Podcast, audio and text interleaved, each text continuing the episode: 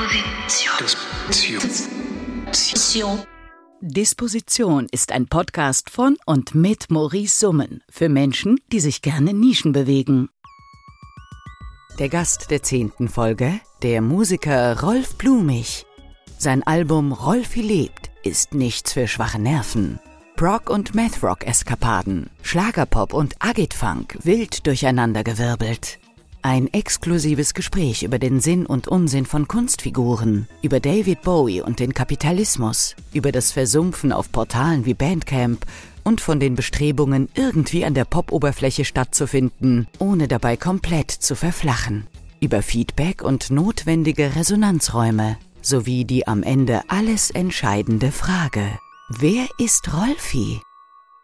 Ich freue mich sehr. Zehnte Folge Disposition Podcast. Heute ein ganz besonderer Gast, wie natürlich eigentlich immer ganz besondere Gäste da sind, aber heute wirklich ein ganz besonderer Gast. Freuen Sie sich mit mir auf Rolf Blumig, auch Rolfi genannt. Hallo Rolfi. Hey Maurice. Du hast jetzt extra den, ähm, den, den, äh, den, den, wie sagt man, äh, super bekifften Musiker, der du gar nicht bist? Nee, überhaupt nicht. Ich versuche nur irgendwie den Vibe aufzufangen, der hier gerade in diesem kleinen Kämmerchen herrscht. Beschreib doch mal den Vibe in diesem kleinen Kämmerchen. Ich finde es eigentlich total angenehm. Ich muss auch gar nicht mehr pinkeln. Du zum Beispiel. Ja, du musstest es gerade. Aber Das ist ich, total entspannt. ich habe dir freigestellt, du hättest auch gehen können. Ich hätte auch gehen können. Jetzt ziehen wir Hätte das ich mal den Moment ergriffen. Ich wäre einfach unten rausgerannt. Nein, Quatsch. Jetzt ziehen wir das durch. Ähm, wir haben dir ja verboten, ähm, mit irgendwelchen anderen Leuten über das kommende. Nein, nochmal. Wir haben dir verboten, mit anderen Leuten über das bereits erschienene Album Rolfi lebt zu sprechen, damit wir hier heute behaupten können, es sei das exklusive Interview. Ach Danke. so. Also es kommt, ach so, es ist, äh, genau, das Album ist schon rausgekommen. Äh, ja, das Album ist schon rausgekommen, weil äh, habe ich es voll verpasst, Alter. er muss mir das sagen.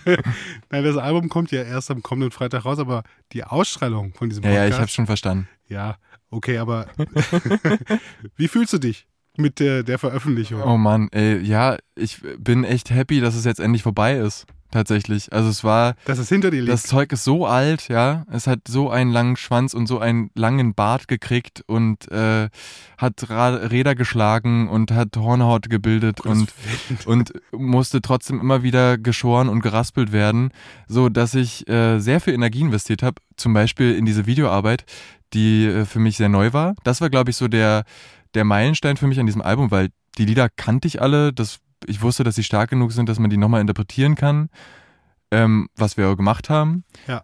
Vielleicht das- müssen wir kurz nochmal ausholen. Ähm, oder zu, Ich zu- hole gerade schon ganz, ganz doll Aber vielleicht auf. müssen wir es verständlicher machen. Ähm, es gibt jetzt aktuell eben das Album Rolfi lebt. Man könnte es als dein zweites Album bezeichnen und würde dabei nicht lügen. Man könnte aber auch sagen, es ist vielleicht auch schon das fünfte, achte oder zehnte Album. Kein Mensch weiß, wie viel du noch auf der Festplatte hast. ich kann mich daran erinnern, dass ich dann irgendwann auf einer Bahnfahrt von dir ein Album entdeckt habe. Äh, Liebe lohnt sich Mhm. äh, was wir dann im letzten Jahr noch schnell als Tape veröffentlicht haben, obwohl du es schon bei YouTube veröffentlicht hattest. Ne? Mhm. Ähm, genau, äh, also und du hast ja auch schon vorher ganz viel Musik gemacht und so weiter und so fort. Aber nochmal zu dem aktuellen Album, da gibt es eben Songs, die gibt es auch schon in anderen Versionen auf dem Liebe lohnt sich Tape, ne? Mhm. Aber du, die hast du neu aufgenommen und äh, deswegen sind gerade diese Songs, die du nochmal aufgenommen hast, für dich ganz besonders alt und ganz besonders durchgeraspelt Tatsächlich- und abgenudelt. Glaube ich, bleiben, wenn ich jetzt mal so über den Daumen peile, bleib, bleiben, glaube ich, zwei oder drei Lieder übrig, die nicht alt sind. die wirklich innerhalb. Was ist für dich alt? Was ist für dich ein naja, altes was Lied? heißt alt? Äh, alt heißt für mich in der Hinsicht von dem Rolfi lebt Album, äh, dass es eine Reinterpretation, also quasi eine Coverversion ist, die ich von meiner eigenen Musik gemacht habe. Also und neue Sachen sind dann dementsprechend Sachen, die ich zum ersten Mal dort aufgezeichnet habe. Ähm, und da sind, glaube ist, glaube ich, dieses Cover von Berlin ist kurz vorher entstanden. Das Mare-Lied ist kurz vorher entstanden. Ich glaube, das war's schon. Äh, Das war schon. Aber wie viele Jahre, meine ich jetzt, sind für dich alt? Zwei Also, Jahre, drei Jahre, vier Du Jahre, Brandenburg fünf Jahre? ist fünf Jahre alt. Fünf Jahre. Also es geistert immer rum. Ich habe Solo gespielt, ich habe Aufnahmen gemacht, uralte Aufnahmen. Meine ersten Aufnahmen, da war schon mal Brandenburg dabei irgendwie. Das geistert immer so rum. Zeit zum Verlieben ist auch in meiner ersten Leipzig-Phase entstanden, also vor vier Jahren wahrscheinlich oder sowas. Und im Endeffekt würde ich eher sagen, Rolfi lebt ist nicht irgendwie das achte oder zweite, sondern es ist ein Best-of-Album im okay. Endeffekt. Ah, okay, so würdest du es sehen. Weil ich sagen- mir dachte, okay, Also zeichnet das, einen, zeichnet das sozusagen ein, äh, ein, ein, ein Neuanfang oder, oder so? Oder ist es sozusagen, oder ist es sozusagen eine, ein Abschluss mit einer gewissen Lebensphase?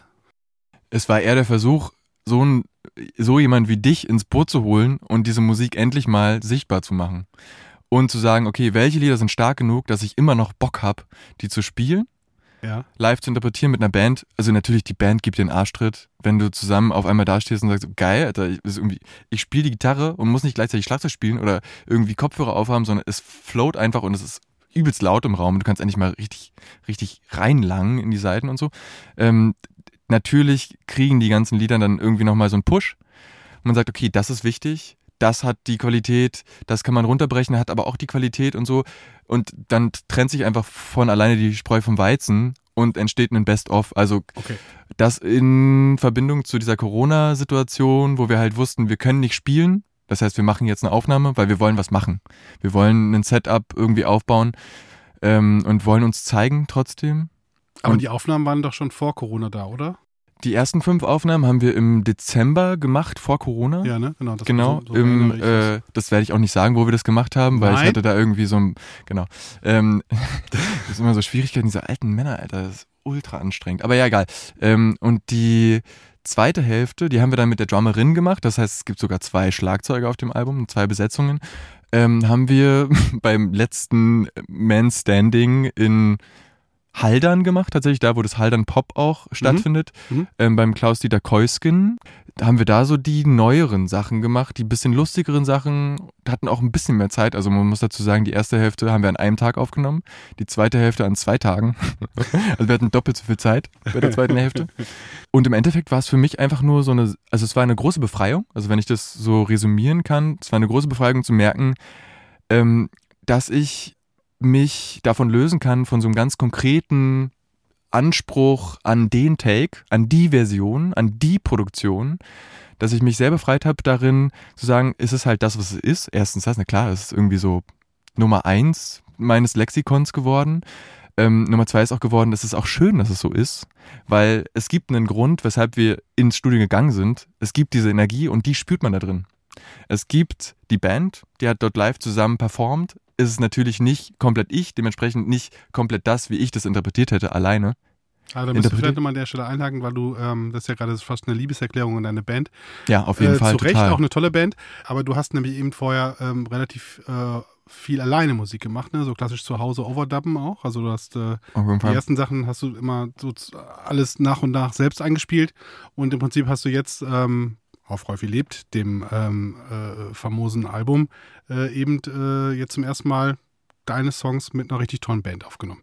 Daher die große Begeisterung von dir jetzt äh, zu Recht für diese tolle Band auf der Platte, die wir irgendwie auf der Platte hören können. Dass die tatsächlich nur, dass ihr tatsächlich in so einer kurzen Zeit äh, das eingespielt habt, äh, was man da hört, äh, ist natürlich unverschämt gut. So möchte, man, möchte man auf jeden Fall, äh, da sollte man mit der Band auf keinen Fall zu viel Zeit im Studio verbringen, wahrscheinlich, weil ähm, sonst wird es unerträglich gut. Nee, ich habe das Gefühl, äh, das ist. Ich will mich ja gar nicht festlegen. Ich hatte auf jeden Fall Lust, mal jetzt länger im Studio zu sein. Haben wir letzten Dezember gemacht, ausprobiert. Ich würde sagen, es ist nicht geiler geworden. Es ist geil. Es hat total Spaß gemacht, auch lange im Studio zu sein. Es war aber deutlich anstrengender. Weißt du, weil man einfach Ja, länger klar. Zeit damit verbracht hat und es mehr Arbeit war. Glaubst du, an- glaubst du an Leistung in der Musik eigentlich? Was heißt Leistung in der Musik? Ja, so, also von wegen, dass man sich so Sachen richtig krass erarbeiten kann oder kann man eh nur das abrufen, was da ist? Also, Ich glaube, an irgendeinem Punkt, also das habe ich einfach nur erfahren. Ich glaube, da, das ist von Person zu Person einfach absolut unterschiedlich, die Arbeitsweisen. Aber was ich gemerkt habe, ich werde an einem bestimmten Punkt einfach nicht besser, weil sich einfach meine Konzentration, mein Fokus abreibt und ich irgendwann einfach nur noch vor einer Wand von Möglichkeiten stehe, wie es sein könnte von der Produktion. Aber eigentlich der Impuls viel wichtiger ist, die Entscheidung zu treffen, so ist es jetzt und so haben wir uns dafür entschieden. Als Gruppe ist es natürlich viel einfacher zu sagen, man findet eine Schnittstelle, alle finden es geil, dann gibt es gar keine Fragestellung mehr. Ja. Das ist es. hat deine Band als Gruppe, äh, die ja manchmal auch Rolf Blumig äh, Band oder ähm, Zirkus Blumig heißt, Ab, jetzt auf jeden Fall Zirkus Blumig heißt. okay, ab jetzt Zirkus Blumig heißen wird oder heißt, äh, bist du der Zirkusdirektor, bist du der Chef? Nee. Nee. Ich, ich glaube, ich bin gar nicht, ich bin absolut nicht stark.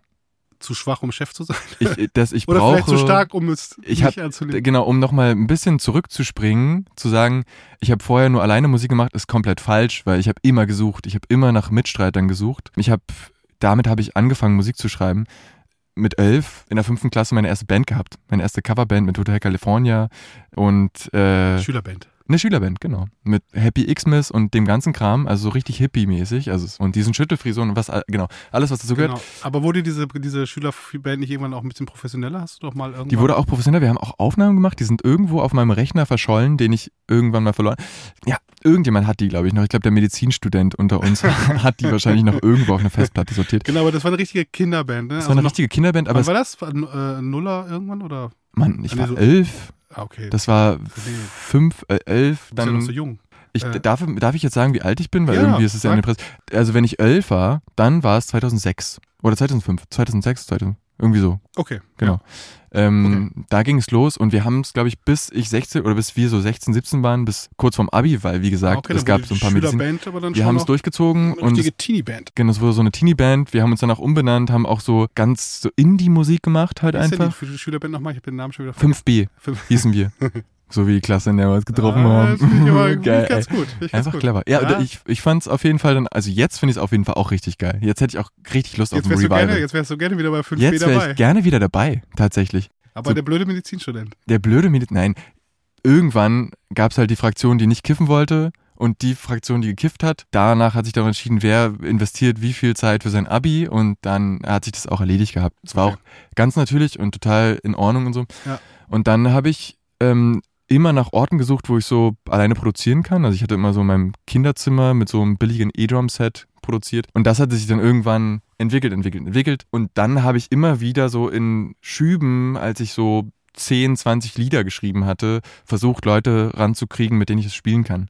Um einfach auch was zurückzukriegen und dabei wieder Lieder geschrieben, also in Reaktion auf was passiert, wenn man da spielt und so. Ja. Und irgendwann hat sich alle gleich gegründet, was für mich so ein Projekt ist, was seither läuft, seitdem ich 20 bin. Alle gleich ist eine Band, ne? Alle gleich ist eine Zweierkombo. War am Ja. Anfang eine Dreierkombo, jetzt eine Zweierkombo seit Ewigkeiten. Wir machen es ist konstant immer Musik Findet man auf Bandcamp auch. findet ne? man auf Bandcamp und ähm, habe aber natürlich nebenher dann versucht mit diesem Label Rolf Blumig war so ein, der Versuch meine ganzen experimentellen Indie-Rock oder Krautrock-Geschichten so ein bisschen zu reduzieren und eigentlich mal einen Schlager zu schreiben. Das, weil ich mir das immer so im Kopf hat sich das immer so äh, mir immer aufgedrängt, ich muss das mal probieren, ich muss mich mal reduzieren.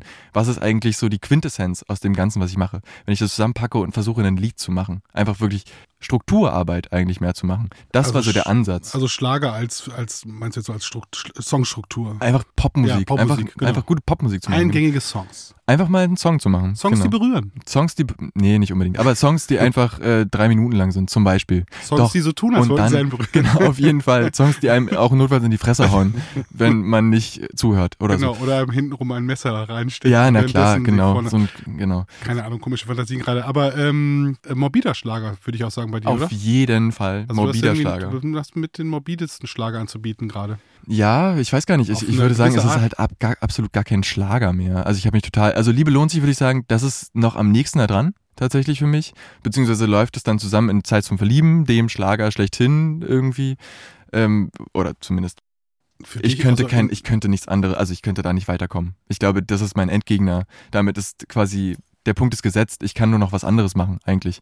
Damit habe ich das schon erreicht Okay. oder was auch immer. Ich habe mir jetzt kein Ziel gesetzt, aber damit ist quasi diese, dieser Ansatz ist durch. So, ich hab, kann mich dafür dann wieder jetzt lösen und was anderes machen. Aber dann nochmal zurück zu, ähm, äh, zu, Zeit zum Verlieben. Ist ja auch ein, durch, durchaus auch ein sehr ironischer Schlager, oder? Oder würdest du sagen, ist das schon eins zu eins zu lesen? Also ich meine, gut, was ist daran, was ist daran sozusagen jetzt Ich glaub, ironisch das musst du eh entscheiden, ne? Das muss ich jetzt als, Das musst als, du einfach als entscheiden. Konsument entscheiden. Auf ne? jeden Fall. Ah, okay. Also klar ist es so ein bisschen einfach, ein bisschen billig von mir zu sagen, dann ja, musst du entscheiden, weil ich, ich habe ja gar keine Haltung. Ich habe natürlich eine Haltung. Es, ich finde das auf jeden Fall sehr kritisch in Betrachtung von Kunst generell, oh, irgendwie schon vorwegzunehmen, wie das Ganze zu lesen ist. Und vor allem, wenn ich mir, wenn ich mich vor, hinter so einer Maske Rade an Ja. Ironie verstecke, was ich auf jeden Fall nicht bin, was es sehr abflachen würde, das, was in der Musik zu lesen ist oder was textlich zu lesen ist. Weil ich würde sagen, textlich versuche ich mich wirklich in verschiedenste Bilder zu versetzen und irgendwie rauszuschälen, was in meinem Unterbewusstsein steckt, was natürlich immer wieder morbid wird und sarkastisch und zynistisch und eklig.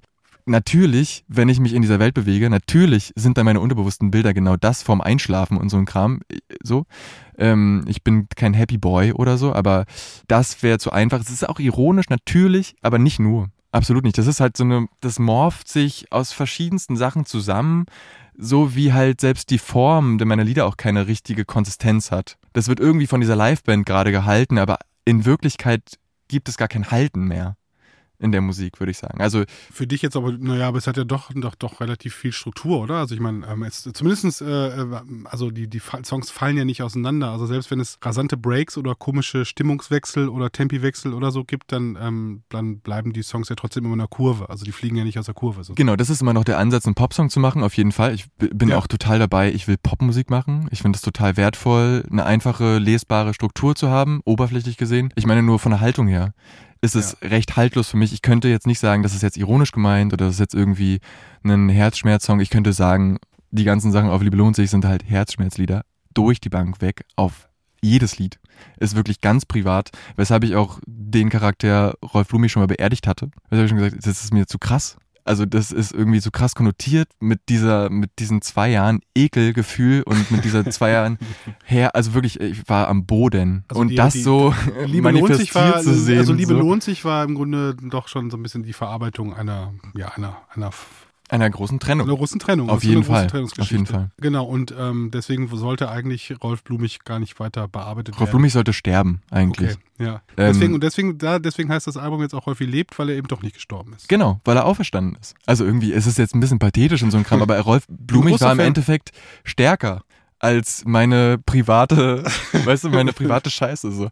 Und okay. im Endeffekt. Aber äh, nährt sich Rolf, also hast du dann auch Angst vor dem Charakter Rolfi, weil er sich ja dann quasi von deiner privaten Scheiße nährt? Also sozusagen, also, also er nährt sich sozusagen, wenn er sich, wenn er auf, als er zuerst in Erscheinung getreten ist und deine, den Beziehungsschmerz äh, quasi verarbeitet hat und so weiter und so fort. Oder glaubst du, dass ich jetzt, dass, also wird das, werden das immer so schwere Themen sein oder ist Rolfi einfach jetzt Nee, Rolfi ist ja die. Rolfi entwickelt sich als Figur? Also wie man auch bei Liebe lohnt sich, äh, wenn man das wirklich von außen betrachtet, ohne jetzt meine, äh, meine Meinung dazu zu hören, dann könnte man da auch Verschiedenstes drin lesen. Also natürlich der also Herzschmerz. Hat Rolfi, so, hat Rolfi dich am Ende gerettet, vielleicht auch sogar. Also vielleicht, also vielleicht, weil er sich irgendwie selbstständig gemacht hat und weil er einfach musikalisch mich ausgesaugt hat, weil er gesagt hat, okay, jetzt mach doch mal einen Song darüber. Äh, deswegen, das war ja mal absolut mein Umgang damit. Als das Album fertig war, war auch mein Trennungsschmerz fertig. Also oder auf jeden Fall war das ein großer Schritt. Natürlich ist es so, eine, es war eine Selbsttherapie, natürlich, so wie es oftmals in der Musik der Fall ist, vor allem in der Popmusik der Fall ist. Trotzdem hat sich formell, also so was die Liedstrukturen, was die Komposition angeht, was die ganzen Referenzen, die da drin stecken, angeht, hat sich Rolf Blumig da in dem Moment selbstständig gemacht und war halt nicht mehr die private Person. War, hat sich halt losgelöst von mir. Dementsprechend war er halt dann stark genug zu sagen, fick dich, Flo, äh, ich mache jetzt mein Ding und du gibst mir jetzt deine Lieder oder du gibst mir jetzt deine Gedanken und wir suchen uns eine Band.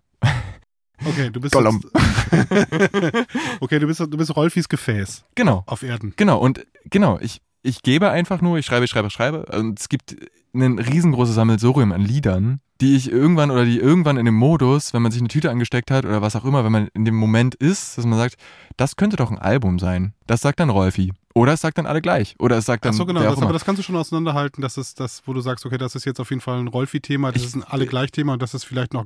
Das kann auch beides sein. Ah, das okay. kann auch beides okay. sein. Es ist einfach, es ist auch wieder der Impuls. Also wenn in dem Moment Rolfi sagt, oder das, das will ich und das behaupte ich jetzt als Album, und am nächsten Tag äh, siehst du bei Windows Media Player, du hast da eine Playlist erstellt, dein neues Album und dann fängst du an zu arbeiten und dann ist es, das ist die Entscheidung und dann äh, wird damit ein Ziel gesteckt, was kein Ziel ist, aber der Weg ist klar und dann gibt es halt was zu arbeiten. Und ähm, das hätte auch sein können, dass die Playlist das neue Alle gleich Album heißt, dann wäre es halt alle. Also ich würde sagen, da bin ich sehr offen sehr offen. Ich bin da nicht eingeschränkt, aber trotzdem nimmt sich halt, nehmen sich halt die Charaktere ja, brauchst, und die verschiedenen Projekte. Offenbar, du brauchst offenbar äh, aber verschiedene Gefäße für deine, für deine Musik. Du brauchst auf jeden Fall verschiedene. Ich wüsste nicht, wie es ohne wäre. Oder das, Schubladen oder was auch immer, welches Bild man immer bemühen möchte. Das hat mir auf jeden Fall eine Zeit lang geholfen. Jetzt weiß ich gar nicht, ob ich das brauche oder nicht. Auf jeden Fall funktioniert es gut. so. Ja. Oh, das kann ich dazu, mehr kann ich dazu nicht sagen. Okay. Also ob das jetzt die okay, Lösung aber ist. Aber, okay, aber du hast auf jeden Fall ähm, das ist immer so bescheuert, ne, wenn man halt mit die, also das ist immer so der große Unterschied zwischen dem US-amerikanischen Pop-Game, da spricht man halt mit einer Kunstfigur und im deutschen eher provinziellen spricht man mit jemandem wie dir darüber, ah, du hast also jetzt eine Kunstfigur erschaffen. Also weißt du, was ich meine? Ich würde also, gar nicht Kunstfigur, äh, genau, genau, an dem Punkt ist es ja keine Kunstfigur mehr. Weil ich jetzt, ich bin jetzt, du sprichst mit Rolfi an und wir reden, ich rede Bier ernst, ähm, als ich, was ich auch viel angenehmer finde, weil ich, diese Maskerade geht mir auf, also geht mir nicht auf den Sack, aber dafür gibt's ja Bowie.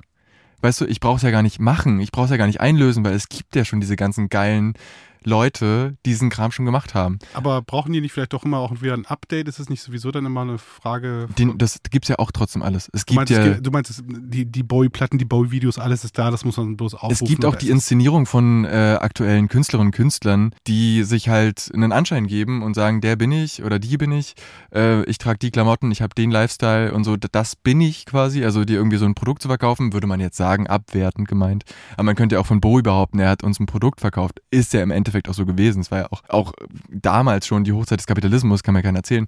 Ähm, aber ich brauche es nicht einlösen, weil ich das Gefühl habe, mir geht's, ich, das, nicht, dass es irgendwie, das klingt dann irgendwie so hippiesk, ne, aber ich habe das Gefühl, ich kann das gar nicht leisten. Okay. Weißt du, so, mich so die ganze Zeit darauf zu konzentrieren, wer bin ich jetzt und so und wie soll ich jetzt so eine Außenwirkung? Ich meine, ich mache das ja auch nicht mit aktiv.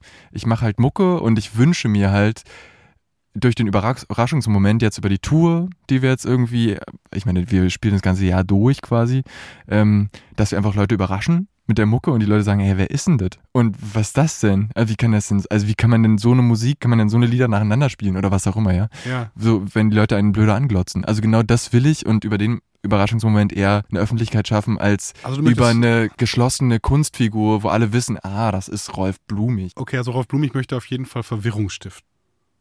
Oder Irritation. Brüche, auf jeden Fall Brüche, geht es um Risse? Irritation. Ist, das ist auf jeden Fall Ja. Teil des Themas. Das auf jeden Fall, klar, weil es ein Abbild ist. Also- ist ja wieder in ein Spiegelbild Genau, und so. also Rolf Blumig ist jetzt nicht der Chefstyler, der jetzt irgendwie, ähm, genau, also der sich sozusagen, der, der alles komplett äh, durchstylt, durchchoreografiert und so weiter und so fort, um halt so eine Ziggy Stardust äh, ähm, nee. Projektionsfläche zu schaffen. Dafür bin ich auch viel zu sehr verliebt in den Prozess des Machens. Dafür bin ich auch viel zu gespannt, was passiert, wenn man das, wenn man nochmal ein neues Album macht und wenn man mit anderen Leuten zusammenarbeitet und auf einmal was anderes bei rauskommt. Ich will, ich will überrascht werden davon, wenn ich mir irgendwie schon eine Kunstfigur setze und die ganze Zeit nur so nach, also dieser Kunstfigur so nachgehe und nachgebe, enge ich mich ja total ein. Ich habe ja total Lust, weiter zu gucken, was ist denn das? Ja, aber bei Bowie war es ja so, der hat ja, der hat ja dann, um, nochmals bei Bowie zu bleiben, der hat ja dann im Prinzip sich als Kunstfigur Genau, immer er wieder neu erschaffen. genau, sozusagen. auf jeden Fall. Ähm, das könntest du ja als, äh, als Rolfi auch machen. Genau, als geschlossene Figur. Die Kunstfigur wird ja auch dann erst interessant, wenn sie überhaupt einen äh, Resonanzraum findet. Also Bowie, äh, niemand hätte sich einen Scheißdreck für Bowie interessiert und für seine Kunstfigur, wenn ihn niemand gesehen und gehört hätte. Also in dem Punkt ist es interessant, wenn Leute in dir was lesen, dann wirst, wirst du halt Bowie.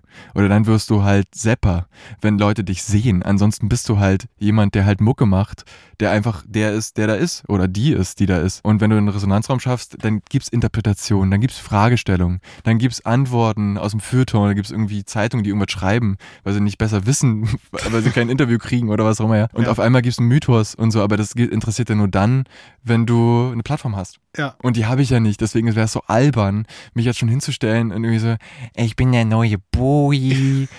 nee, ich will einfach, ich will erstmal Mucke machen. Und ich will irgendwie, dass so ein paar Leute das hören. Also, Ja, du bist jetzt erstmal vielleicht der neue Boni. Also es, gibt ja im Prinzip immer die, die, die Wahl, äh, man hat immer die Möglichkeit, seinem bürgerlichen Namen zu folgen. Ne? Dann ist man der, der bürgerliche Name. Der schleppt dann automatisch natürlich auch seine bürgerliche Existenz mit ins, ins Game, sag ich mal. Es gibt immer die Möglichkeit der Bandformation. Die Band schützt ja auch jeden, jedes Individuum sozusagen vor Angriff. Also ne, klar gibt es immer in jeder Band Leute, die sich rausschälen oder besonders starke Rampensäue sind. Manche sind vielleicht eher so lieber der Sidekick. Aber das ist aber ja auch eine Idee, um sozusagen Öffentlichkeit zu schaffen oder um sich sozusagen in der Öffentlichkeit zu positionieren und von vornherein eben den Künstlernamen zu setzen. Also ist halt eine, eine andere Setzung. Und ich habe das Gefühl, dass das äh, halt im, ähm, in gewissen Bereichen nicht so häufig, also nicht so nicht mehr so selbstverständlich ist eigentlich. Also dieses hinzugehen und ich bin Rolf Blumig, so. mhm.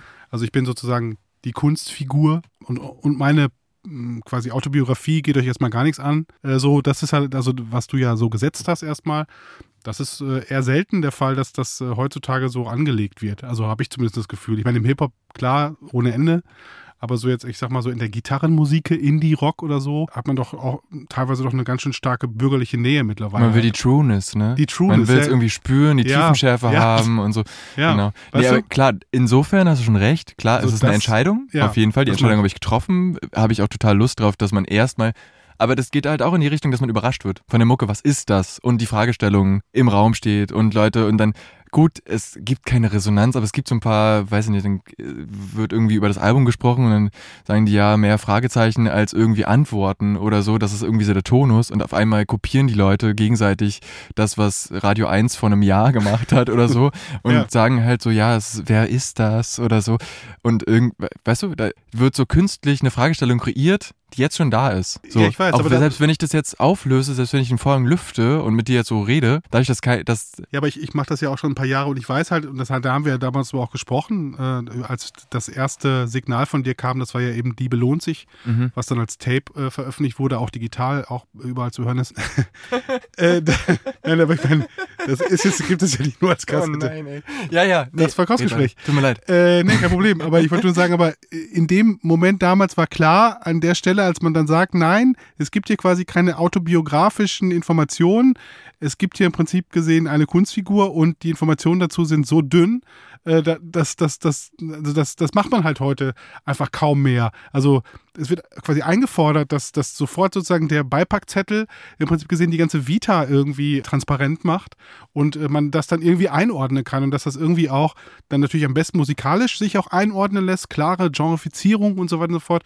Und all das ist ja bei äh, Rolf Blumig von Anfang an nicht gegeben. Ja, genau. Und äh, darüber haben wir damals ja auch viel gesprochen und als du dann noch den Wunsch geäußert hast, äh, am liebsten aber auch eigentlich gar keine Interviews zu geben, um halt einfach ähm, bloß nicht irgendwie ähm, ja über deine Biografie sprechen zu müssen oder die Figur Rolf Blumig zu erklären zu müssen.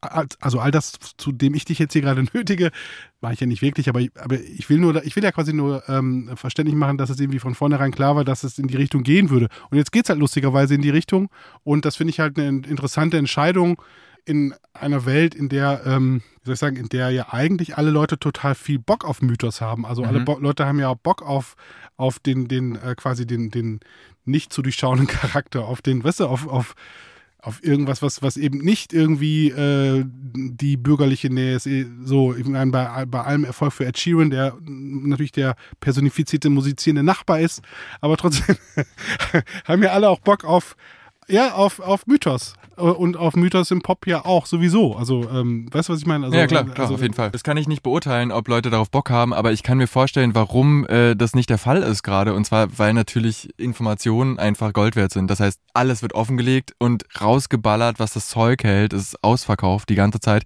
Natürlich geht's dann auch um Informationen. Und wenn du dir keine Informationen ausdenkst, weil du nicht weißt, wie man aus äh, sechs äh, verschiedenen Wikipedia-Artikeln eine Biografie zusammenschreibst, eine fiktive, ähm, dann nimmst du halt deine eigene und auf einmal bist du halt äh, der oder die Person, die da, die einfach, also die ganz eins zu eins mit der Musik verbunden wird. Oder mit dem, Genau. mit, dem mit der Kunst, mit der bildenden Kunst oder was auch immer du machst. Genau, genau, genau, genau, genau.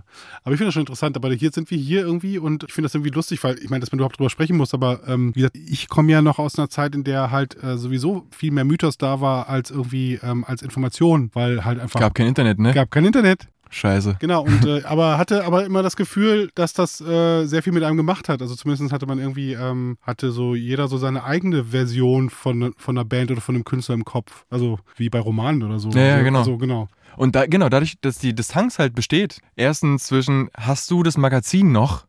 Äh, Weißt du, und dann kriegst du das Magazin und hast dir schon so viel darüber ausgedacht und hast es schon, du liest es auch gar nicht mehr. Du bist eigentlich nur noch in deiner eigenen Traumwelt und äh, hast dir schon ein Bild gemacht von dem Künstler oder Künstlerin, die da irgendwie gespielt hat oder so. Ja. Das heißt, es spielt gar keine Rolle mehr. Die Distanz ist so groß, dass du genug Zeit hast, ein eigenes Bild zu manifestieren von den Leuten, die du da feierst oder so, von denen du die Ja. Platte hast zu Hause oder so. Äh, oder die auf dem Konzert siehst und so. Und dann kommen die noch aus Amerika, alter Schwede. Also ich meine, jetzt die können sich das Flugticket leisten, das ist ja übelst abgefahren. Und ähm, deswegen, ich, deswegen kann man auch gar nicht diese krassen Kunstfiguren aus der Zeit so anführen, finde ich, als Referenz in der jetzigen Zeit, weil es einfach, die würden auch gar, ich weiß gar nicht mehr, ob die so funktionieren würden. Weißt du, also wahrscheinlich würden sie nicht funktionieren, aber auch so als Kunstfigur, also diese, dass die diese Aussagekraft hätten. Weißt du, dass diese, diese modernen wären, diese Felsen in der Brandung, die einfach so diese Leuchttürme, die man einfach von überall sieht. Würde ich gar nicht sagen, die würden untergehen. Wegen Überangebot oder ähm, wegen. Weil, äh, genau, weil, ja klar, natürlich sind sie halt auch, ist, ist schwierig zu sagen, weil äh, natürlich eifern alle diesen Figuren nach. Also in 80ern haben sich halt alle abgeschossen, weil die Leute, die coolen Leute in 60ern sich halt schon abgeschossen haben. Und das, oder 90ern, Pete Doherty und so ein Kram, die ganzen Post-Rock-Leute und so. Natürlich äh, ist es auch alles schon eine Referenz auf genau diese Menschen gewesen, aber Überinformation auf jeden Fall. Und du kannst gar nicht farbenfroh genug sein. Es interessiert auch gar keinen. Also, ob du jetzt ein blinkendes Gesicht hast oder ob du Frauenkleider trägst, ist es ja alles mittlerweile auch Style-Objekt. Also es gehört ja in deine Vita genauso, wenn man nicht aufpasst. Ich will auch gar nicht Leuten absprechen, dass es ein Statement ist, dass es Politik ist, Kleidung auf die Straße zu bringen und so. Das ist alles total wichtig, aber in der Popwelt wird das halt alles ausgeschlachtet, auf jeden Fall. Also äh, da sind wir keine Schäfchen. Also da, da wird alles ausgeschlachtet, was irgendwie das Zeug dazu hat. Ja, eine, eine dünne Scheibe Schinken oder so zu sein, ja, die man so auf sein Rama-Brötchen packt. Und äh, an dem Punkt wäre halt wahrscheinlich, äh, ich will auch gar nicht so ein Bowie-Revival-Ding jetzt hier draus machen, aber Nee, ich auch nicht. Ich weiß gar nicht, wie wir drauf kamen. Wir kamen drauf, also einfach nur wegen der, wegen der Kunstfigur. genau, wegen Aber um nochmal, vielleicht doch nochmal zurückzukommen auf die 70er, da ist natürlich dann so ein, ähm, wie du eben schon so schön gesagt hast, da war doch aber im Prinzip gesehen doch auch irgendwie schon Turbokapitalismus am Start. Also die Produktwertung, äh, die ist ja dann schon krass.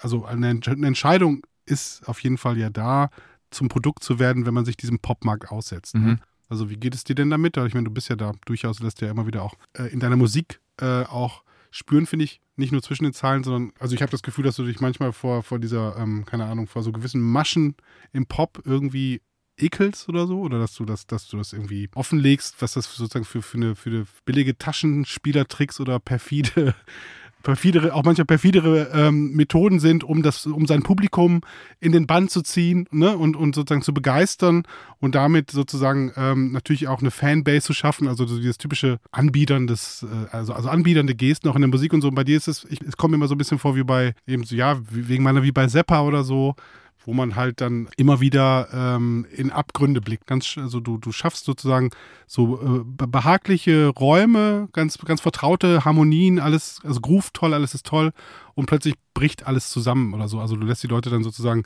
in so, ja, in so Abgründe stürzen oder so. Ja, ist das sozusagen, ist das bewusst, ist das konstruiert, ist das bewusst hinkomponiert oder ist es bei dir selber so, dass du dann irgendwann quasi in so einem Schlager-Moment bist beim, beim Schreiben, dass du das selber aufbrechen musst, Risse rein, weißt du, rein, also mit dem Messer einmal so reinschlitzen musst, um das zu ertragen oder wie geht es dir damit? Also ich glaube, ähm, erstmal von vornherein ähm, war das meine Idee, so mit Popmusik auch umzugehen und halt Abgründe aufgemacht, auf, aufzumachen. Das ist aber nicht Pop-referenziell oder Popkultur-referenziell. Da geht es grundsätzlich um Themen, also wenn es halt um Liebe geht, dann geht es halt auch um Verwurstung und äh, dann geht es um Fleischlichkeit und Objektivierung von Körpern, Rollenbilder und was auch immer. Also natürlich geht es darum, also ich bin halt, ich bin halt ein Kind dieser Zeit. Das heißt, ich kann das gar nicht naiv und romantisch alles sehen.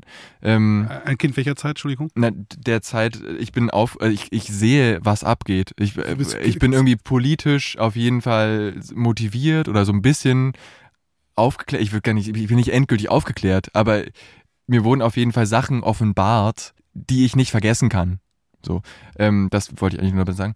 Ähm, zweitens ist es so beim Musikmachen, es kommt auch ganz natürlich. Für mich ist es mittlerweile ein musikalisches Stilmittel, so wie, was ist jetzt die Hook? Naja gut, dann fetzen wir halt irgendwie alle Effekte an, die wir irgendwie haben und machen halt nur einen Fiebton oder so. Was jetzt noch nicht bei dem Album, was wir jetzt gehört, äh, was, was jetzt irgendwie rausgekommen ist, ähm, nicht der Fall ist, wo es irgendwie noch recht zahm zugeht und so, aber wo das schon eine Rolle spielt. Aber diese, diese Abgründe, die ich aufmachen will, die finden ja überall statt. Also auf jeden Fall für mich gehört das halt einfach in diese Texte, die ich da reinschreibe. Also es sind Abgründe. Es geht ja auch meistens um Abgründe. Es geht ja auch meistens um verschrobene Persönlichkeiten, um Ab Abfuck, um äh, verkrachte Existenzen oder um eine gescheiterte Liebe oder äh, es geht um Marktwirtschaft oder es was weiß der Geier Geschichten von Menschen, die es nicht gepackt haben, die vergessen wurden oder so. Das muss aber nicht nur in dieser in diesem krassen Formalismus passieren. Das äh, würde ich jetzt zum Beispiel sehe ich auch auch kritisch an dem Album, was ich gemacht habe, weil es irgendwie so ein bisschen mit diesem jugendlichen äh, Stinkefinger daherkommt, wo es irgendwie recht einfach gelöst ist, dieser Abgrund, wo man einfach sagt, ja, jetzt wird halt der Fatz angetreten und auf einmal sind wir halt, ist es ganz böse und ganz, äh, weiß auch immer, ganz anders. Auf einmal, Überraschung. Okay. Und ähm, ich glaube, allein in Texten findet es halt schon statt. Also das braucht nicht zwangsläufig diese krasse formalistische Umsetzung dessen, sondern in Texten allein findet es schon statt. So, das, da ist der Ekel drin und ich glaube, das ist auch das, was im neuen Album passiert, was wir jetzt aufgenommen haben. Ähm, was dann nächstes Jahr erst rauskommt, wahrscheinlich, ähm, da ist es viel konsistenter und bedient sich anderer Kniffe, um halt ein Gefühl der Unbehaglichkeit in der Behaglichkeit zu schaffen. Ja, genau, das, das ist das, Ähm. das was ich, das ist, glaube ich, das, was ich meinte, genau dieses das Unbehaglichkeit schaffen in der, in der äh, Behaglichkeit, das trifft es, glaube ich, ganz gut. Das ist ja im Prinzip gesehen auch ein Mittel, was, was, was ja viele äh, schon in der klassischen Komposition oder ich würde sagen, der Jazz ist auch voll davon oder so, Mhm. ne? Also das ist ja im Prinzip gesehen auch ein Lebensgefühl, was versucht, oder ich meine, schlussendlich ist es ja ein Lebensgefühl, was man ja irgendwie immer hat. Man muss die ganze Zeit Widersprüche aushalten. Man muss, man muss sehr viel Behaglichkeit aus der unbehaglichen Situation heraus transformieren oder sich sozusagen damit darin einrichten, ne, dass, dass man das alles aushält. Und das ist ja vielleicht dann ein musikalischer Weg, um äh, ja, um das, um das, um das hörbar zu machen, das spürbar zu machen, irgendwie so diese. Also von, von daher ist es ja wahrscheinlich auch eine, eine- Art für dich eine Art Selbstvergewisserung, oder? So, also diese Musik, dieser emotionale Zustand, die Komposition, die du schaffst. Das gibt mir Sicherheit. gibt dir Sicherheit. Auf jeden Fall, ja, genau, weil so ist. genau, ja, genau. genau, weil ich irgendwie das Gefühl habe, dass es irgendwie eine, dass es, es gibt es ist keine Wahrheit, aber irgendwie ist es, doch, es ist irgendwie eine Art von Wahrheit. Dass es dialektisch Ja. ist. Dass es halt nicht Ja, so genau. ist, sondern dass es auch anders sein kann. genau, la- das ist für mich eine Wahrheit und das gibt mir Sicherheit. Genau, aber leidest du denn dann auch darunter, dass es zum Beispiel, ich meine, man kann sich ja auch zum Beispiel wirklich in, in ganz in ganz, ganz profaner äh, Schlagerharmonik mit ganz, wirklich mit, mit ganz, ganz, ganz einfachen Texten, also so der, so der klassische Schlagerekel, den ja viele auch ähm, haben. Oder eben so der, eben das Schlagerhafte im Pop oder so, dieses Lalala, also dieses wirklich, wo eben nicht das Unbehagen überhaupt nicht gar nicht reinkommt, sondern wo es sozusagen, wo, wo es sozusagen so eine, so eine, so eine so reine Harmonik, viel gut, reines viel gut Moment sozusagen produziert wird, kannst du das ertragen, wo du da mal so da reingehst, ohne dann dabei ironisch, also so peinlichstes Lieblingslied, sondern einfach zu sagen, ach ja, jetzt bin ich halt einfach mal so froh und fröhlich, Ey, wie dieser Song vorgibt. Ich könnte gar nicht ohne diese Musik leben. Ich Ohne könnte gar nicht ohne oder- diese, oder- oder- nee, ohne, die, ohne diese ehrliche, diesen ehrlichen Schlager, dieses Liebeslied und so, diese, diese, aber da brauch, da geht's halt auch um die Haltung für mich. Also wenn du, wenn du das nach außen kehrst und schreist, weil du es nicht anders sagen kannst, außer in diesem Song, das merkt, also ich merke das oder ich habe das Gefühl, ich meine, ich merke, wenn so ein Song so gemeint ist. Ich meine, wenn ich, ähm, dass ich ein Lied, was referenziell gemeint ist, unterscheiden kann von einem Lied, was einfach ein Lied ist. Mhm. Weil einfach jemand versucht hat, da zu machen halt. Und so ganz, ganz unbefangen oder so. Gibt's wahrscheinlich gar nicht oder so, aber ich fühle das. Und ich ka- kann es irgendwie unterscheiden. So, also, Also du kannst das komplett an dich ranlassen. Also du, du Total. hast da, da überkommt dich dann nicht. das ist gerade das Einzige, was ich irgendwie an mich ranlasse, nämlich die Popmusik, äh, die dreiminütigen Popklassiker von Lennon, Cartney, äh, Bowie, ähm, Neil Young oder was auch immer. Ja, aber also das machen aber das machen ja ganz viele so. Das machen ja auch ganz viele Leute in meinem Alter so. Das machen aber auch ganz viele Leute in deinem Alter und noch jünger so. Äh, Das, das gibt natürlich auch die Technik heute her, sprich Streaming und so weiter und so fort, halt sich sozusagen äh, in eine Zeit zu sehnen, äh, ne, musikalisch, in, in der das offenbar noch möglich war. Also ich meine, das ist natürlich heute auch noch möglich, aber vielleicht ist es, war es damals einfacher, weil einfach der Vibe ein anderer war oder so, keine Ahnung. Aber ich finde es schon interessant, dass, ähm, also das, ne, man hat sich ja auch mal gerne darüber lustig gemacht, über so Radioclaims, das Beste der 60er, 70er, 80er und so weiter und so fort. ich höre RSA rauf und runter. Ja, genau. Aber das machen ja super viele Menschen mittlerweile. Und wenn man sich die aktuellen Zahlen anschaut bei Spotify oder so, dann sind es irgendwie 70 Prozent der Musik, die gehört wird, ist quasi Oldie, ist Repertoire. Mhm. Und das äh, scheint ja irgendwie immer äh, sich weiter zuzuspitzen. Das ist natürlich ein lustiger Zustand. Äh, und äh, aber genau, aber dann kann man selber in seiner eigenen Musik muss, da muss halt, also Muss halt alt genug werden. du meinst einfach die halt Zeit. durchhalten. Also bei, du meinst sozusagen die, äh, die, die Zeit, äh, also aber das, das finde ich immer interessant. Also am interessantesten tatsächlich, also als Gradmesser fand ich immer den Hip-Hop, weil so im Hip-Hop spricht man ja immer gerne davon, dass irgendein neues Level erreicht ist, nur ein neues Abstraktionslevel. Mhm. Next Plateau, bla bla bla. Mhm. Und dann äh, hört man das und dann ist man total geflasht, weil es so abstrakt ist und so wahnsinnig. Also die Sounds, die Beats, alles ist so, keine Ahnung, ultrasynkopisch und so weiter und so fort. Und 20 Jahre später ist dann so wie hier äh, Super Bowl, Dingsbums, Mhm. äh, hier äh, äh, diese ganze äh, Dr. Dre-Show, die da gezeigt wurde. Ähm, das war ja auch alles mal total edgy in den 90ern. Also Eminem war mal edgy Mhm. oder Snoop Dogg war auch mal edgy. Mhm. Äh, aber jetzt ist das halt so, keine Ahnung, ja, wie, wie eine gute ZDF-Fernsehabend-Unterhaltungsshow. Also es ist, also es ist es komplett, also ich würde sagen, das ist eher so Intus. Ich würde sagen, das ist Teil unserer Genetik Ja, geworden, geworden diese ist Mucke, es ja, weshalb wir genau, uns so genau. sehr gerne darin, also ja, im voll, nein, voll. Kontrast zur Ja. ZDF-Abendunterhaltung, was bei, bei einigen Menschen schon auch genetisch äh, mittlerweile irgendwie Nein, aber äh, ja, ZDF ist vielleicht, entsteht dann immer, ja, aber ich, du weißt, was ich meine. Es, es, es wäre aber kompatibel. Es wäre, Eminem wäre, wenn es heute, wenn das, dann müssen wir da auch natürlich nochmal kurz drüber sprechen, über dein, äh, deine Liebe zu Thomas Gottschalk. Aber ähm, es wäre in den 90er Jahren zu, wohl möglich zu edgy gewesen. Jetzt sozusagen, aber das war ja, waren ja auch alles nur Songs aus den 90ern, aber, aber klar, es ist wahrscheinlich mittlerweile komplett in unsere kulturelle DNA eingespeist. auf jeden Fall. Ja. Und der Unterschied ist ja dann doch Zu Recht natürlich. der, dass Boah, fuck, nee, ich habe jetzt auch gar keinen Bock auf Nostal- Nostalgie. Ich habe keinen Bock darauf. nee, tut mir leid. Frag die nächste Frage. Ich würde mir selber peinlich sein, glaube ich gerade.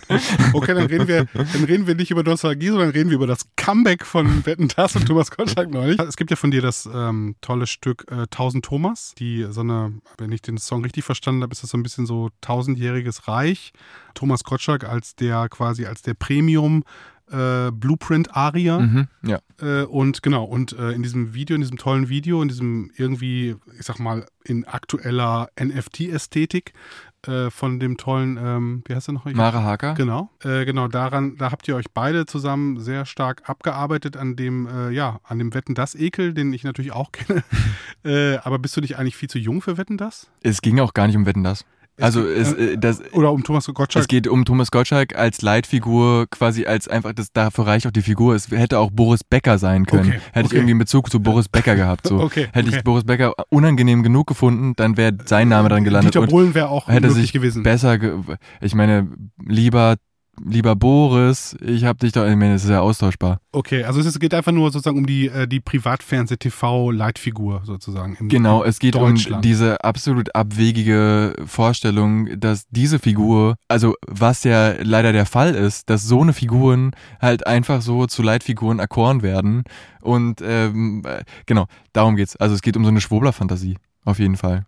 Äh, Schwurbel, inwiefern, inwiefern meinst du Schwurbler-Fantasie? Naja, es geht, ähm, ich meine, es ist ja noch nicht mal, das, es ist ja nicht ein Abbild des tausendjährigen Reichs, äh, des fast nein, nein, tausendjährigen, nein, nein, nein, nein, nein, nein, nein. sondern es ist halt eine Vorstellung von jemand, der gerne äh, endlich mal wieder und so, endlich mal wieder sagen will, was er sagen will, äh, sagen kann, was er sagen will. Und äh, sich dafür halt genau dieses Bild ausmalt. Er schreibt ja einen Brief an Thomas. Genau. Fand ich wann hast du den Song geschrieben? Das ist auch schon ewig her. Vier Jahre, würde ich sagen. Ja, fand ich interessant, weil du hast es ja fast, also wir haben es ja fast geschafft, wirklich äh, vollkommen ins Blaue hineingeplant, aber Ja. wir haben es fast, glaube ich, bis auf 14 Tage oder so, Differenz, äh, auf das, das, das Comeback sozusagen. Aber wir haben es aber nicht geschafft, angezeigt zu werden. Nee, das stimmt. Es gab äh, auf jeden Fall Leute, die äh, da sehr äh, zuversichtlich waren, dass wir es schaffen würden. äh, aus meinem nächsten Umfeld haben mich einige Leute gewarnt, ähm, aber hat nicht, äh, nee, es gab äh, bis, Easy. Ja. Ja, also keine Ahnung. Ich weiß, wahrscheinlich ist es aber auch einfach auch da diese Informationsdichte, diese ja. Informationsflut. Klar, das interessiert doch keine Sau da. Das interessiert höchstens ab einem gewissen Level halt einfach, ne? Auch da ist es Ich meine, es ist, ja, es ist ja doppelt, es ist ja, es ist ja doppelt äh, mies, weil wir ja noch diese Melodie da mit drin haben, die eigentlich gar nicht da. Genau, und, äh, genau, und äh, jetzt ist es ja so, um mal jetzt auf die Jetztzeit zu kommen, weg von diesem äh, fiesen Thomas Gottschalk, der wetten das vielleicht, ja, also es, wobei es, wie gesagt, ich weiß gar nicht, ob es so viel ist, war für viele war das ja, viele war das ja irgendwie äh, total fresh seinerzeit, so dieser Privatfernseh-Vibe im Öffentlich-Rechtlichen. Mhm. Ähm, plötzlich sprach da jemand auch ähm, Jugendsprache sozusagen. Mhm. Und äh, genau, und irgendwie hatte coole Klamotten jetzt zur Gegenwart, äh, zur Gegenwart. Letzten Freitag ist äh, Rolfi lebt erschienen und jetzt geht es auf Tour. Äh, du hast eine ganz tolle Band, wie ich finde. Und ähm, genau, und wenn alles gut geht, dann gibt es im Mai auch zusammen Tourdates mit International Music, ne? Also ich hatte ge gehofft oder gehört, dass es geritzt ist. Ja, Ist es. Aber, Okay. Ja, aber ich mein, nein, aber ich mein, Sonst nein, hätte ich hier was Neues nein, erwartet. nein, nein, nein, es ist geritzt, aber ich meine, ich gehe jetzt immer noch, also ich bin immer noch so ein bisschen Ja, ja, äh, klar, natürlich. Corona-konfus. Ich gehe auch von gar nichts aus, aber Genau, so, also- wenn, Aber wenn, also wenn, Wenn es irgendwas jetzt, geht, dann wenn, geht das Genau, wenn, Fall. also Ja. genau, wenn es dann geht, dann geht es, dann geht das, genau. auf jeden Fall total geil. Ich Ja. freue mich mega drauf, vor mal ein paar Leuten zu spielen. Ich, keine Ahnung, ich habe noch nie vor, ich glaube ja, dass die so ein paar hundert Leute ziehen oder so Ja, an manchen Stellen. Da, durchaus, ja. Ähm, und da habe ich so richtig Bock drauf. Da ich, ich piss mir jetzt schon ein. Also Vor wie vielen Leuten hat bislang Rolfi, mit, mit, du hast eh mit der Band noch gar nicht so viele Gigs, Wir wie haben viele Gigs habt ihr gespielt mit der Band? vier Gigs gespielt insgesamt. Okay, und das. Also wir äh, haben ein Gig gespielt, dann kam Corona, Ja, dann haben wir kein Gig gespielt und letztes Jahr im August haben wir drei Gigs spontan noch hingekriegt. okay, und die Band ist aber, ähm, du bist ja, ähm, ja, du bist, also kann man ja vielleicht sagen, du bist äh, in, in der Nähe von Berlin äh, groß geworden und bist dann aber nach, ähm, ins Ruhrgebiet äh, gezogen. Da warst du kurz und dort hast du eigentlich deine Band kennengelernt. Mhm. ne? Oder deine, und jetzt bist du aber nach Leipzig gezogen. Mhm. Das heißt, deine Band ist eine Fernbeziehung. Ja, schon. Schon, Aber es ne? funktioniert sehr gut. Also ähm, ich kann jetzt wieder alleine anfangen zu arbeiten. Also ich arbeite an dem nächsten Kram schon wieder. Äh, Versuche mal mit dem Know-how, was ich irgendwie gesammelt habe über die letzten Jahre, selber wieder zu produzieren, was mir auch sehr gut tut. Weiß aber durch die Arbeit am letzten Album, dass es äh, so eine tiefe Bindung ist, dass wir uns sehen und dass wir uns gerne besuchen und dass das Bedürfnis für mich da ist, in einen Pott zu fahren und oft zu sein und dort zu arbeiten, weil es einfach ein ganz anderes Umfeld ist, ganz, für mich eine ganz andere Kon Konzentration als in Leipzig. Genauso umgedreht von äh, der Band, wenn sie halt hier sind, ähm, nicht hier, also auch in, deswegen haben wir es auch in Berlin das ähm, Album aufgenommen, um halt oft zu sein, erstmal, Ja, um uns darauf auch konzentrieren zu können. Ja. Das, ich glaube, das tut allen sehr gut. Also es funktioniert, aber es warum auch nicht, ich meine, ihr werdet jetzt wahrscheinlich ja auch niemand das Bedürfnis haben, äh, keine Ahnung, 50 Mal zu proben, bevor man auf die Bühne steigt. Nee, wir proben da einmal und dann geht's los. Und das erste, der erste Gig ist dann halt noch mal eine Probe. und der zweite ist dann der zweite Gig. Oder der erste. Der erste Gig. Ja, genau. Du hast dann auf jeden Fall jetzt, also genau, du bist nämlich hier jemand, der schon immer sehr weit im Voraus quasi plant. Also das muss man vielleicht den Leuten auch nochmal daraus mal klar machen. Du hast eigentlich jetzt bereits schon das Album aufgenommen, nicht noch nicht ganz fertig, es fehlen noch ein paar Sachen, aber äh, das Album fertig, was dann im nächsten Jahr erscheint. Und Mhm. wahrscheinlich hast du dann, wenn du dann das dann erscheint, bist du schon beim nächsten. Bringt dich das nicht durcheinander? Ist das nicht irgendwie, keine Ahnung, emotional so? Verzettelt man sich dann nicht? Puh, Nee, überhaupt nicht. Also ich bin jetzt schon, ich bin eh weit davon ent. Ich habe das Album schon gemacht, quasi emotional. Jetzt müssen, ich habe eine Arbeit vorbereitet, die fordert einfach von mir noch Aufmerksamkeit. Das muss gemacht werden. Aber die Sachen sind gesagt für mich. Das heißt, ähm, klar muss noch gesungen werden. Es muss, es muss die ganze Haltung immer noch zusammengeschustert werden und so. Aber ich will eigentlich schon wieder neue Sachen sagen. Also ich habe auch schon wieder neue Impulse, den äh, wieder Songs zu schreiben. Aber und nervt dich da nicht dieser ganze, dieser ganze Apparat? Ich meine, im Prinzip gesehen hast du ja, du bist ja auch ein Kind des Internets. Ähm, ist das Internet, wäre das Internet nicht für dich eigentlich perfekt, um alles immer sofort rauszuhauen? Du könntest das ja theoretisch gesehen machen. Also du suchst ja trotzdem dann doch den Weg des, der konventionellen Veröffentlichung, Albumproduktion, diese langen, langen Vorläufe, diese nervigen Vinylproduktionen, all das ist ja auch sehr ermüdend und, und, und verlangsamt ja auch sehr vieles. Also ist, bist du nicht eigentlich sozusagen so die Generation Bandcamp eigentlich die Ich habe ja auch immer alles bei Bandcamp hochgeladen, Ja. hat nur keine Sau gehört. Deswegen habe ich mich dafür entschieden. Also ich meine, es war ein Versuch. Es ist ja nicht Okay, so, also ich will mein okay. Leben, ich finde ja auch gerade raus, ob das das ist, was ich machen will. Ja. Dafür muss ich erstmal auftreten und wissen, es ist geil, so Ja. viel aufzutreten und vielleicht irgendwann Aufmerksamkeit zu kriegen mit dem, was man macht. Ja, aber ich finde das interessant, dass du dann, ich meine, dann, dann, wie gesagt, das, das, es gibt eben die- diese, es gibt eben ja diese ganzen Möglichkeiten, eben äh, Bandcamp und so weiter, die schnelle Veröffentlichung, den direkten Kanal zu den Leuten und so weiter und so fort und äh, stelle dann gerade, ich weiß nicht, ich glaube im angelsächsischen Raum funktioniert es zum Teil ein bisschen besser. Das liegt aber auch daran, dass Bandcamp auch viel mehr featured und so, also Mhm. auch viel mehr, Mhm. viel mehr junge Künstler da quasi auch äh, ihr- so ihr Breakthrough-Moment haben und Mhm. so. Das ist in Deutschland ja gar nicht, hier gibt es ja gar keine Redaktion, hier gibt es Nee. so. Und ich glaube, hier, hier bleiben dann irgendwie, kleben dann alle so fest auf ihren eigenen kleinen Portalen und kommen dann nicht so richtig raus.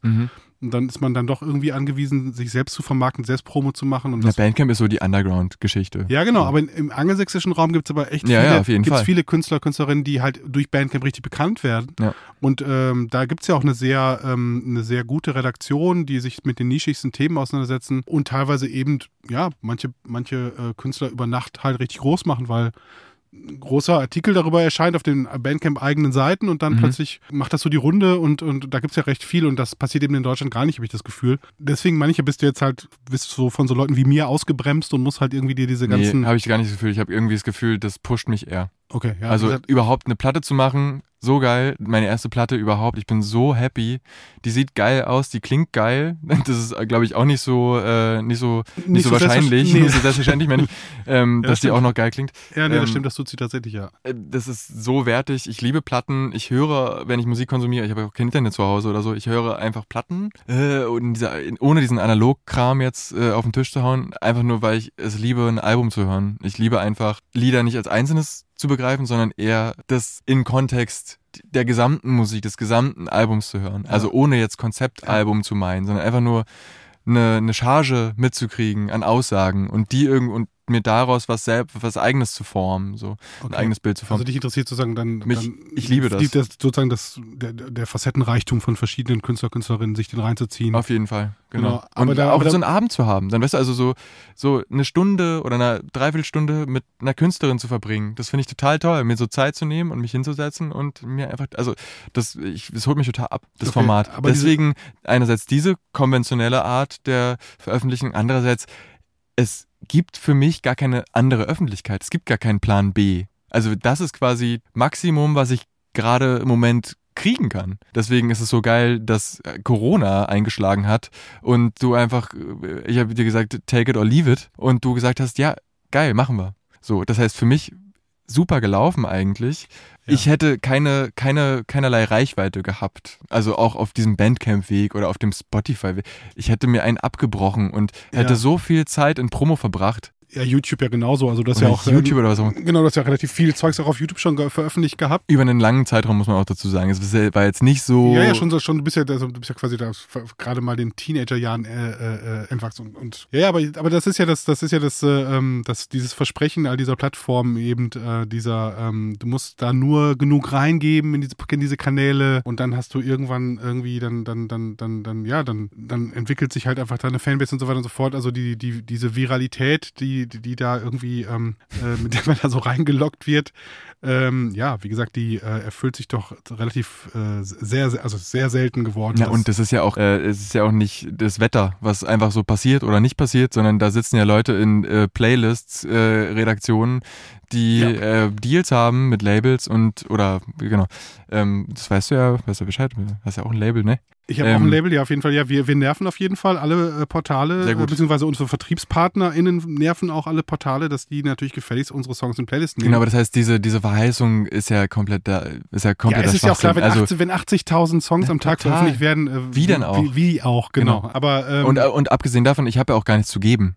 Ich habe ja auch gar nichts zu geben, was ich diesen Kanälen die ganze Zeit unterfüttern könnte. Ich könnte, ich könnte da gar nichts geben, außer Mucke halt. Ja, und du kannst ja nicht irgendwie, genau, und man, man, man kann die Leute ja auch nicht irgendwie nur zuballern mit Musik. Also man muss ja auch, ich für mich persönlich sind Songs auch immer wie Kinder, um die man sich kümmern muss. Und Mhm. äh, ja, man kann jetzt nicht irgendwie unendlich viele Kinder in die Welt setzen. Also kann man natürlich schon, aber das Problem ist halt einfach, so ein Song braucht auch sehr viel Zuneigung und so, also um, um sich in der Welt zu behaupten, um dann vielleicht irgendwann mal auf eigenen Beinen zu stehen und halt vielleicht auch, also einfach für sich zu stehen auch irgendwann. Also einfach nur die Songs, weil ich meine, wir wissen alle, ähm, ja, die zwei Schattenseiten oder die zwei Seiten der, der DIY ähm, im Recording-Bereich bedeutet, jeder kann aufnehmen, jeder kann produzieren, jeder kann es rausstellen, jeder, jeder macht's geil, jeder, äh, jeder, jeder schafft es bis zu einem bestimmten Level, dass es auch irgendwie, also Demos von heute klingen zum Teil besser als Alben in den 90ern Mhm. Ja, Nachteil ist eben, es können einfach, wenn ich das kann, dann können das unendlich viele andere Leute auch. Und dementsprechend ist es ein riesengroßes Angebot. Das ist dann halt natürlich einfach ein Ellbogenkampf. Ich meine, kotzt sich der nicht an, so dieser Ellbogenkampf? Also findest du das, ähm, also mich hat das eigentlich immer gestört. Also mich hat eigentlich immer genervt, dass die Kunst nicht für sich stehen kann, sondern dass man immer in so Konkurrenzsituationen gerät und sich immer durchsetzen muss. Also Ich sehe das irgendwie, ähm, das ist irgendwie so ein Feld, womit ich mich vielleicht am besten gar nicht so doll auseinandersetze emotional, weil ich habe einfach Bock, das live zu spielen. Ich weiß auch, dass am besten die Mucke live funktioniert. Ja. Ähm, dass wir die Lieder liebend gerne auseinanderreißen, live und so. Und genau das halt dieser Zirkus ist. Und genau auf den habe ich Bock. Und ähm, der Rest wird mich jetzt nicht runterziehen.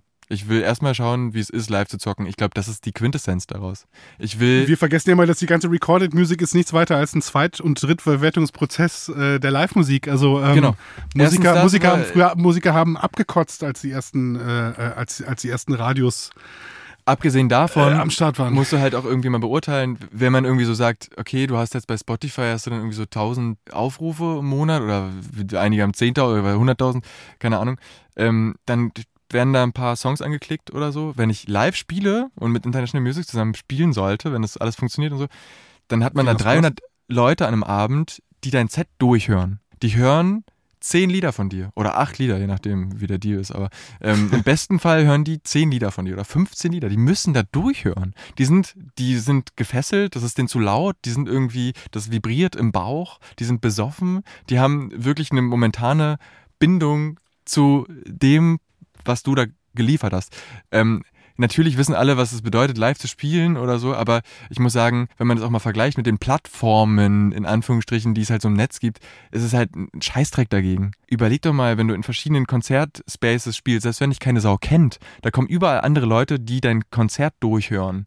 Das ist so wertvoll. Es ist einfach das Wertvollste, was es gibt. Ich glaube auch, dass äh, ihr da eine sehr gute Chance habt, weil ihr halt einfach eine sehr gute Liveband seid und äh, damit auf jeden Fall den Leuten ähm, die Songs beizubringen. Denn ähm, äh, wie, das, das, das ist ja auch immer schon so gewesen, ähm, wie oft hat man einfach Zugang zu einer tollen Band einfach live gefunden. Man hat einfach, man hat das live gehört und war einfach total weg. Und da hat sich gefragt, wer ist denn das? Genau, und wie oft war ich auch schon bei der, ja, und wie oft war ich auch schon bei, bei der tatsächlich, also das glaube ich jetzt nicht, dass das jetzt mit dir und International Music, ich glaube, ich finde beides, äh, beides sehr toll, äh, aber ich habe auch schon erlebt, dass ich eine Vorband gesehen habe und danach fast überhaupt keinen Bock mehr auf die, äh, auf den Hauptakt hatte, weil ich schon ähm, so, so in die Emphase gegangen war, dass ich irgendwie total happy schon war. Und Mhm. also ich war schon sozusagen durch mit dem Abend. Also Mhm. ich war schon so, ach, wie geil war das denn? Mehr brauche ich jetzt eigentlich gar nicht mehr, weil irgendwie, also so höchstes emotionales Plateau erreicht für den Abend, weißt du so halt. Na, in, in, in dem Moment musst du halt den Pfeffi auspacken. genau, Pfeffi auspacken, sehr guter, sehr guter Ratschlag. Zum Schluss, hier äh, rede ich immer noch mal mit äh, meinen Gästen über äh, musikalische Einflüsse, über Lieblingsmusiken und so weiter und so fort. Du darfst dir jetzt auf jeden Fall drei, vier, wegen meiner auch fünf Stücke wünschen, äh, die wir in eine Playlist packen. Äh, sozusagen Sachen, die die du gerne anderen Leuten anempfehlen möchtest, können Sachen sein, die dich sehr stark beeinflusst haben und sagst, hört das euch auch mal. Oder befreundete Musikerinnen, wo du sagst, hört euch das auf jeden Fall mal an. Oder irgendwas von irgendwo. Deerhouse, Deer, Deerhoff, Deerhoff. Big, Deerhoff, Big House Walls heißt der, glaube ich, der Song. Okay? Ähm, der prägender Song für mich auf jeden Fall. Ähm, ähm, Only Love Can Bring You Down von Neil Young. Ah, sehr schön, sehr schön. Ähm, von Lennon und die der Lang können wir jetzt, Plastik die Lang können wir leider nicht reinmachen, weil die gibt es ja leider nicht mehr in der Sp- Spotify. Ähm, Plastik Ono Band und Lennon Cold Turkey. Ja, sehr gut. Ähm, Das kommt wieder aus der Pistole geschossen. naja, es gibt halt so ein paar Sachen, die immer wieder kommen. Ich würde sagen, das, das, dabei belasse ich es schon mal. Okay, nichts deutschsprachiges. Nee, erstmal nicht. Okay, sehr gut. Rolfi, ich bedanke mich auf jeden Fall sehr für das schöne Gespräch. Ähm, Ging doch wie im Flug. oder? Eigentlich schon, ne? Ja. Ja, fand ich auch. Und wir mussten gar nicht draußen in der Kälte stehen und unser Bier umklammern. Genau, auf jeden Fall. Ich freue mich sehr auf die äh, Live-Shows äh, von dir und deinem tollen äh, Zirkus Blumig. Äh, vor allen Dingen hoffe ich äh, natürlich für dich auch, dass das jetzt alles äh, schön stattfindet. Vor allen Dingen natürlich auch die Shows mit International Music an dieser Stelle. Shoutouts. Grüße gehen raus an International Music. Ja, liebe Grüße. Und äh, ja, genau. Und ähm, man darf sich, äh, ja, wie gesagt, man geneigte Hörer, Hörerinnen können äh, zwei Alben tatsächlich von dir äh, hören. Das eine gibt es, es gibt noch ein paar Tapes, ne? Liebe lohnt sich. Ja. Ansonsten kann man das auch auf diesen ganzen Streaming-Plattformen. Gibt von dir diesen Die Band. Tapes klingen besser. Ja, das Ja. stimmt. Dann gibt es den Bandcamp-Account mit deiner anderen Band. Das, Alle gleich. Alle gleich. Wir haben jetzt auch ein neues Album rausgebracht. Kann ich auch nochmal kurz Werbung machen für? Ja. Alienland heißt das Album. genau, gibt es das auch bei Spotify und Co.? Das ist nur bei Bandcamp? Nee, ist nur bei Band. Okay, alles klar. Da also auf jeden Fall mal ähm, den alle gleich Bandcamp-Account auschecken. Liebe lohnt sich unbedingt nochmal nachhören. Und natürlich ähm, das äh, tolle neue Album Rolfi lebt. Als Vinyl erhältlich und auch in Digitalien zum Stream und so weiter, Download. Und ansonsten ja, wie gesagt, Rolfi mit seiner fantastischen Liveband. Dann ab wann auf Tour? Ab dem 31. März auf Tour. Dann immer so ein bisschen gestückelt. Ende April auf jeden Fall durchgängig. Dann auch in Berlin am 27. April. Im Schokoladen, ne? Im Schokoladen, genau. Genau. Und äh, sonst so alle gängigen Städte dabei, nicht? Ich habe neulich durchgeguckt. Ja, ist alles dabei. Genau, Tourdaten findet man, also genau, hast du mittlerweile deine Homepage abgedatet? Nee. Aber die äh, Insta, Insta, auf Insta findet Auf man Insta die, findet man die, genau, auf Insta findet man dich und äh, genau, ansonsten bei deiner Booking-Agentur Powerline Agency gibt es auch ein Artist-Profil, da findet man die Daten auch. Bei uns, Start sagt gerade, nee, wir haben gerade keine Live-Daten, irgendwie wollen wir das auch mal wieder updaten, aber es ist immer so nervig mit dem Abgedatet, weil irgendwie, äh, aber in den letzten zwei Jahren gab es ja auch nichts abzudaten. okay, äh, vielen Dank fürs Kommen. Äh, Ja, wünsche ich auf jeden danke Fall, dir. ich wünsche uns allen viel Erfolg mit Rolfi lebt. Ich, bin so glücklich, dass es noch geklappt hat. Also auf jeden Fall. Ja, und äh, ich freue mich auf äh, weitere Geschichten von Rolfi und bin echt gespannt, was Rolfi als nächstes macht. danke. Tschüss. Danke. Tschüss. Disposition, der Staatsakt-Podcast mit Maurice Summen. Abonniere ihn und liebe ihn. Der Gast der nächsten Folge, Jan Müller, der Bassist der Gruppe Tokotronic und Betreiber des Reflektor-Podcasts.